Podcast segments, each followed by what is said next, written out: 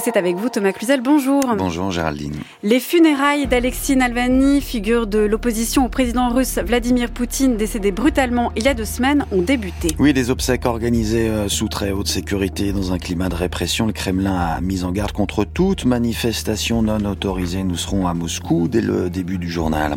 On se rendra par ailleurs à Jérusalem pour essayer de mieux comprendre les circonstances de cette effroyable émeute de la faim qui a viré au bain de sang hier dans la bande de Gaza. On également aux élections législatives organisées aujourd'hui dans la République islamique d'Iran et dont le principal enjeu, on le verra, sera le taux de participation dès lors que les conservateurs au pouvoir sont assurés de conserver une large majorité.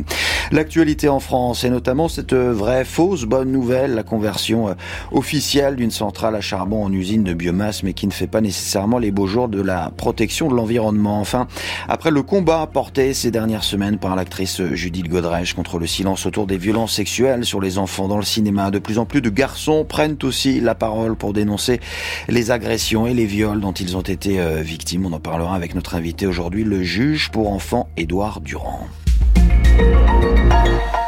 Empoisonné, euh, condamné, incarcéré, isolé, il aura finalement payé de sa vie sa lutte contre le maître du Kremlin. C'était il y a deux semaines, jour pour jour, Alexei Navalny, euh, ennemi revendiqué de Vladimir Poutine, lui euh, dont les pressions et le harcèlement quotidien auquel il était soumis par les autorités russes n'avaient jamais entamé la détermination à dénoncer sans relâche la répression comme la corruption au plus haut sommet de l'État, achevait son long chemin de croix dans une colonie pénitentiaire perdue dans les profondeurs de l'Arctique. Aujourd'hui, le charismatique militant doit donc être enterré dans un cimetière de Moscou. Le service funéraire doit commencer d'un instant à l'autre, avec tout d'abord une cérémonie d'adieu dans une église de la capitale où la dépouille de l'opposant est arrivée, où des centaines, peut-être même des milliers de personnes, Sylvain Tronchet, se sont rassemblées à proximité pour lui faire leurs adieux.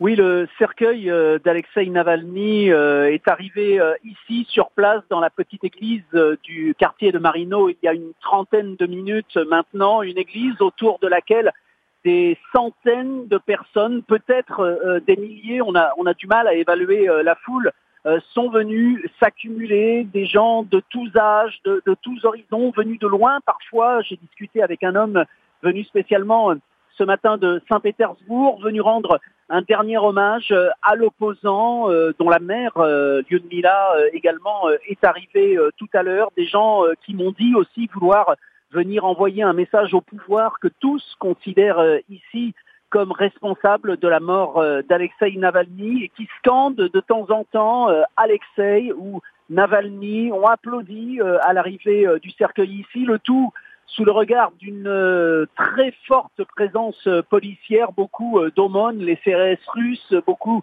d'agents civils qui filment, prennent des photos, mais laissent pour l'instant cette foule venir manifester son émotion ici à Moscou, dans le quartier où Alexei Navalny habitait avec sa famille lorsqu'il était libre. Merci Sylvain Tronchet. Parce que depuis le début de l'invasion russe de l'Ukraine, il y a deux ans, la Turquie a toujours veillé à garder le lien avec les deux belligérants sans franchir la ligne rouge qui l'exposerait à des mesures de rétorsion d'un côté ou de l'autre. Le président euh, Recep Tayyip Erdogan a prévu de rencontrer aujourd'hui le chef de la diplomatie russe, Sergei Lavrov, dans la station balnéaire d'Antalya sur la côte sud. Les deux hommes devraient parler notamment de la sécurisation de la circulation des navires en mer Noire. Parce qu'en Iran, le pouvoir a depuis longtemps abandonné son peuple, autant que le peuple a détesté ses dirigeants, l'abstention devrait être massive aujourd'hui à l'occasion d'élections législatives sans enjeu réel. Les résultats euh, sont attendus au plus tôt dimanche, mais les conservateurs au pouvoir sont d'ores et déjà assurés de conserver une large majorité. Il faut dire que, la, que derrière la façade de la légalité, ce simulacre de démocratie ne trompe plus grand monde chez les opposants comme dans la société civile. C'est d'ailleurs la première fois que les Iraniens sont à nouveau appelés aux urnes depuis la contestation qui avait secoué le pays après la mort en 2022 de la jeune Massa Amini, un mouvement de liberté férocement euh, réprimé dans le sang. Timour Osturk, bonjour. Bonjour à tous. Envoyé spécial de France Culture à Téhéran. Alors le, le seul intérêt en réalité de ce scrutin réside donc dans le niveau de participation, d'autant plus crucial pour le pouvoir Timour dès lors que les autorités présentent ces élections comme une preuve de sa légitimité. Oui, car le pouvoir, euh, vous le disiez, va rester entre les mains des conservateurs. Les réformateurs, les modérés n'ont aucune chance d'obtenir la majorité au Parlement. À la sortie de son bureau de vote dans le nord de Téhéran, Ali Motahari, député sortant, tête de liste des candidats réformateurs, admet que son camp est affaibli. Certains réformateurs se plaignent parce qu'ils ont été disqualifiés et n'ont pas pu se présenter. Dès le début, ils n'ont pas pu faire campagne et ils n'ont pas été actifs.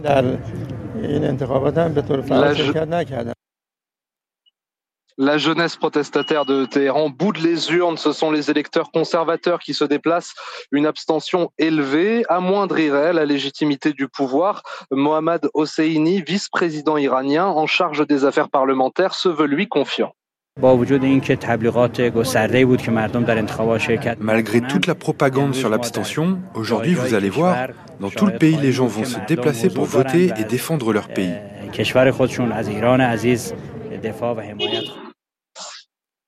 C'est la ligne officielle, celle du guide suprême Ali Khamenei. Voter, c'est défendre l'Iran contre ses ennemis, un discours qui ne mobilise plus une large partie des Iraniens. Merci Timour Osturk en direct de Téhéran. Le fragile espoir d'une trêve entre Israël et le Hamas a-t-il euh, définitivement succombé hier après qu'une vaste bousculade lors d'une distribution d'aide humanitaire dans le nord de la bande de Gaza a viré au bain de sang? Le dernier bilan fait état de 112 morts et 760 blessés.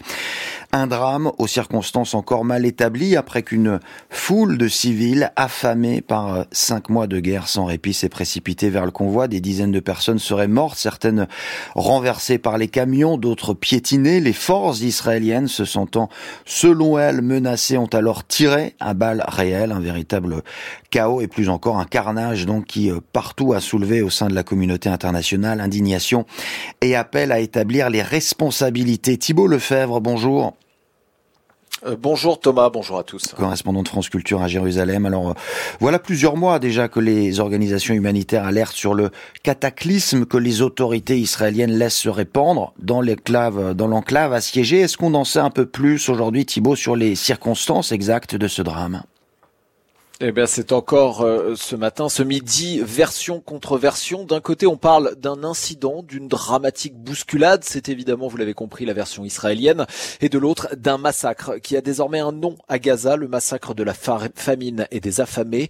Israël reconnaît avoir tiré à balles réelles, d'abord des tirs de chars pour disperser la foule, puis des tirs qualifiés de limités uniquement dans les jambes pour faire fuir les civils qui s'approchaient trop. C'est faux, s'insurge un des habitants d'une de Gaza. Il était sur place dans la nuit de mercredi à jeudi et il demande à rester anonyme. Il y a eu un véritable carnage, c'était de la folie, ça tirait dans tous les sens, ils ont tiré sur les gens. Ça a eu lieu au niveau de la rue Al-Rachid qui donne sur la plage à Gaza. J'étais dans la zone mais je ne me suis approché du lieu du drame que lorsque le calme est revenu. Euh, Certains Gazaouis ont passé 24 voire 48 heures dehors sur la plage, dans le froid, à attendre l'arrivée de ces camions d'aide alimentaire. Il y avait quelques 20, 25 000 personnes rassemblées. Depuis cinq mois, il n'y a plus rien à manger dans le nord de Gaza. Il y avait des femmes, des enfants, des hommes qui étaient là dans l'espoir d'avoir de quoi se nourrir.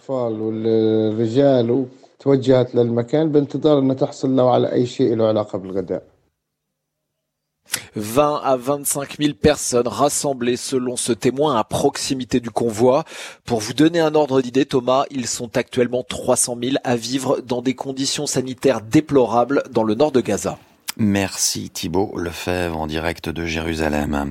Combien de temps encore démocrates et républicains joueront-ils à se faire peur en pleine campagne électorale? Le Congrès américain a certes adopté hier un texte évitant à nouveau et de justesse une paralysie totale de l'État fédéral, le fameux shutdown. La Chambre des représentants puis le Sénat ont réussi à mettre de leur côté, mettre de côté leur querelle partisane. Un répit toutefois de bien courte durée puisque le budget n'a été repoussé en l'occurrence que du une semaine. Direction la Pologne, à présent à l'occasion de notre journée spéciale Être européen à l'approche des prochaines élections. Depuis ce matin, nous vous dressons le portrait, disons, euh, plurivoque de cet euh, acteur important au sein de l'UE depuis 2004, il y a tout juste 20 ans, au départ essentiellement d'ailleurs pour le rejet qu'inspirait à l'époque le grand frère russe, mais qui dix ans plus tard s'est tourné vers un ultra-conservatisme pas franchement europhile. Alors les choses sont à nouveau en train de changer à l'issue des dernières élections législatives en octobre dernier. Les nationalistes du Parti droit et justice ont été évincés au profit d'une nouvelle coalition pro-européenne portée par euh, le Premier ministre Donald Tusk. Pas plus tard qu'hier, d'ailleurs, Bruxelles a formellement approuvé le déblocage de fonds pour la Pologne, ouvrant la voie à plus de 136 milliards d'euros de versement d'ici à 2027. Reste qu'il n'est pas aisé de sortir ainsi de huit années d'illibéralisme avec euh, des lois inconstitutionnelles en pagaille et une opposition en embuscade qui tient toujours la présidence de la République, comme l'explique Mial Vavrikiewicz, avocat et cofondateur du collectif Tribunaux Libres, interrogé par Louise Baudet. Des centaines de lois ont été adoptées par le Parti droit et justice ces huit dernières années et la plupart d'entre elles sont inconstitutionnelles. Pour les modifier, le gouvernement a besoin de la signature présidentielle, ce qui est quasiment impossible dans les 18 mois qui viennent. Nous sommes donc dans un processus de reconstruction de l'État qui est extrêmement compliqué. Et lorsqu'on entend le Parti droit et justice affirmer que le nouveau gouvernement viole l'État de droit, viole la Constitution, tout cela est ridicule. Ce n'est pas vrai.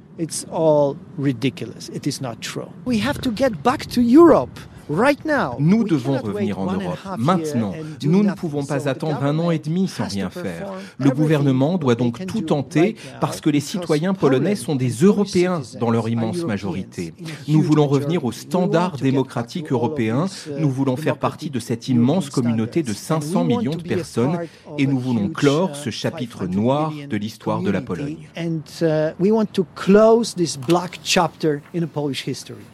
Voilà, Mial Wawrikiewicz, avocat euh, polonais, cofondateur du collectif Tribunaux Libres, interrogé par Louise Baudet. L'obésité touche désormais plus d'un milliard de personnes dans le monde, enfants euh, et adolescents compris. C'est ce qui ressort d'une vaste étude publiée ce matin et qui montre une euh, accélération de ce fléau, notamment dans les pays à revenus faibles ou intermédiaires. Sans transition, c'est aujourd'hui que les Restos du Cœur démarrent leur euh, grande collecte annuelle de dons auprès du grand public. Jusqu'à dimanche, près de 80 000 bénévoles seront présents dans 7500 supermarchés partout en France pour récolter des produits alimentaires et d'hygiène auprès des particuliers qui feront leur course, une collecte d'importance capitale pour le fonctionnement de l'association à l'heure où les demandes d'aide continuent d'affluer. Elle fait partie du paysage depuis les années 1960 et pendant longtemps elle a été euh, présentée comme un fleuron même d'EDF. La fermeture définitive de la centrale à charbon de Cordemais en Loire-Atlantique est annoncée pour 2026. Une fermeture ou plus exactement une renaissance puisqu'hier la préfecture a autorisé sa reconversion en usine de biomasse. Comprenez euh, ces granulés essentiellement issus de déchets de bois. Véronique Robérot, bonjour. Bonjour. Alors l'objectif est évidemment d'accompagner la transition environnementale. D'après EDF, cette conversion devrait permettre de réduire sensiblement les émissions de gaz à effet de serre, sauf que ce qui apparaît de prime abord comme une bonne nouvelle ne l'est pas forcément, Véronique, pour la protection du climat. Oui, la biomasse, énergie renouvelable, est-elle aussi vertueuse, aussi verte que son nom pourrait le laisser penser? Peut-être pas, car brûler du bois pour faire de l'électricité, et la France y voit une énergie d'avenir hein, pour son outre-mer, la métropole aussi, en convertissant euh, ses centrales à charbon en grosse chaudière à bois, eh bien, pose, hein, pour commencer, d'abord des problèmes d'approvisionnement en matières premières. À Cordemais, EDF explique que les pellets, les granulés de bois seront prioritairement issus de déchets de bois. C'est le projet éco-combuste, éco, hein, là aussi. EDF promet d'utiliser principalement des déchets de bois d'industrie pour fabriquer euh, ces granulés, mais sans donner de chiffres précis. Or, euh, transformer des déchets de bois d'industrie en granulés est techniquement plus difficile que de transformer du bois de forêt plus homogène hein, en qualité, autrement dit, transformer des arbres entiers. C'est ce qui se passe hein, déjà à la centrale de Gardanne, tout près de Marseille, déjà convertie au charbon, du charbon au bois. Elle engloutit 800 000 tonnes de bois par an pour produire de l'électricité et pas que du bois mort, hein, pas que des déchets de scierie, mais des arbres entiers stockés sur le site, comme l'a montré d'ailleurs euh, récemment Hugo Clément dans un reportage des arbres importés eh bien, en partie du Brésil. Et s'ils ne le sont pas, eh bien, il y a un risque là de surexploitation de la forêt française qui devient de plus en plus une usine à bois, disent euh, les ONG, à cause de la biomasse, une consommation de bois énergie intenable, expliquent donc ONG et certains scientifiques. Rien de bon donc pour le climat non plus.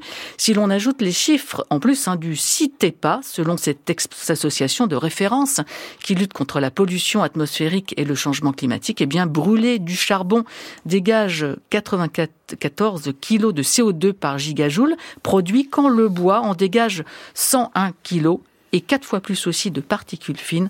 Donc vertueuse la biomasse, ça se discute vraiment, vous l'avez compris. Merci Véronique Roberotte. Les émissions mondiales de CO2 liées à l'énergie ont progressé de 1,1% l'an dernier pour atteindre un niveau record, un bilan plombé notamment par un déclin de la production hydroélectrique mondiale en lien avec les sécheresses graves et prolongées qui ont affecté euh, plusieurs régions dans le monde.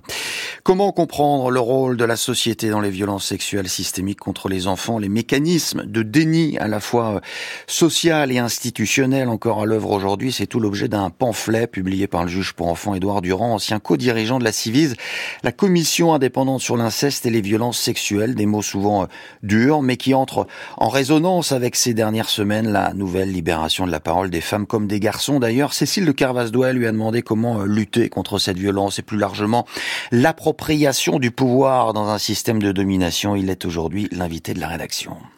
Bonjour monsieur. Bonjour.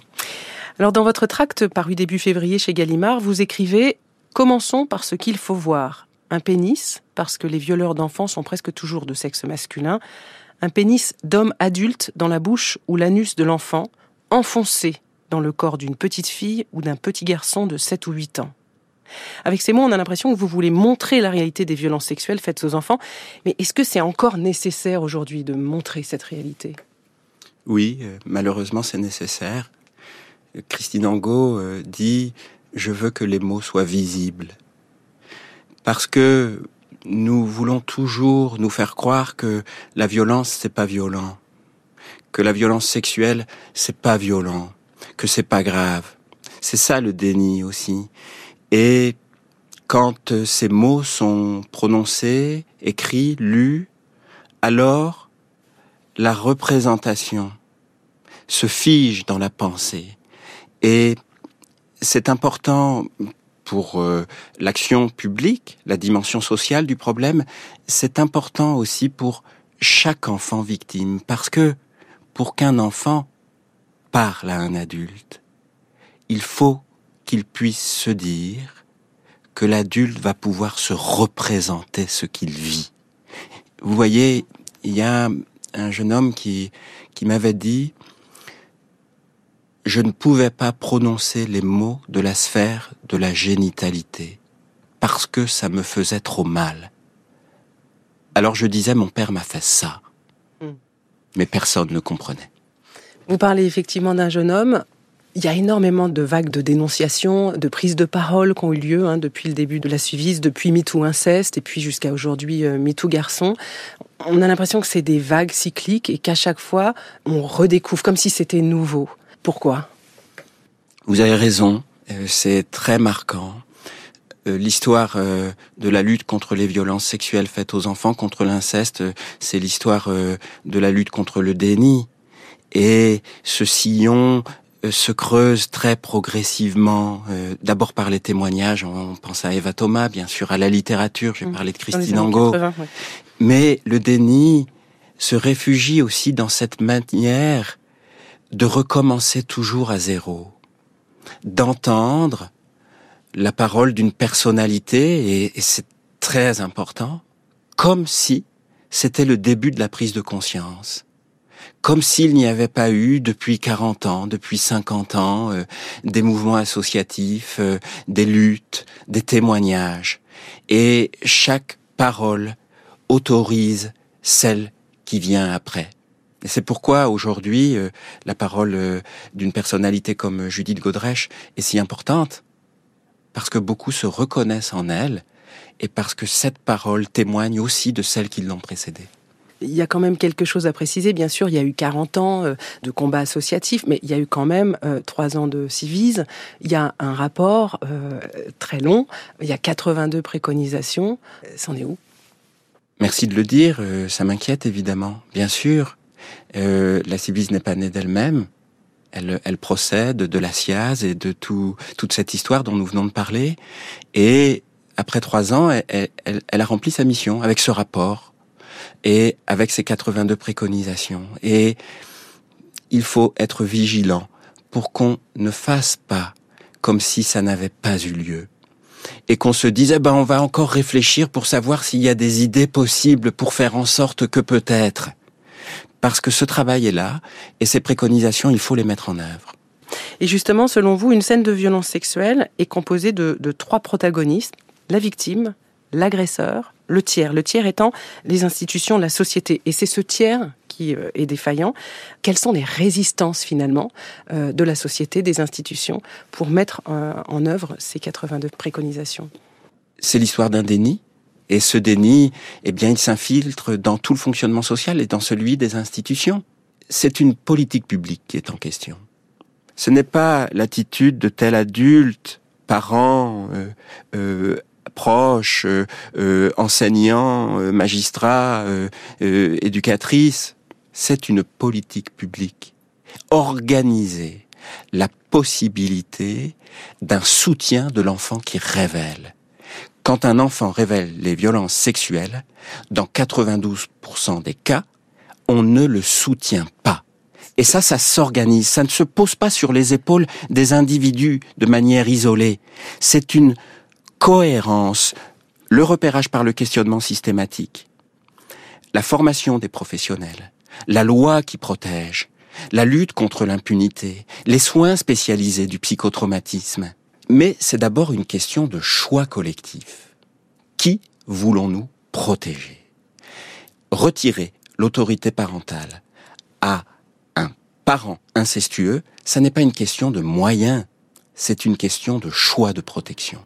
Les mots du juge pour enfants Édouard Durand, une interview réalisée par Cécile de 2. On termine avec un mot du temps pour cet après-midi marqué par un régime d'averses fréquent des Hauts-de-France vers l'île de France, la Bretagne, les pays de la Loire. En revanche, à l'est, le soleil parviendra à s'imposer de l'Alsace vers euh, la région PACA jusqu'aux Pyrénées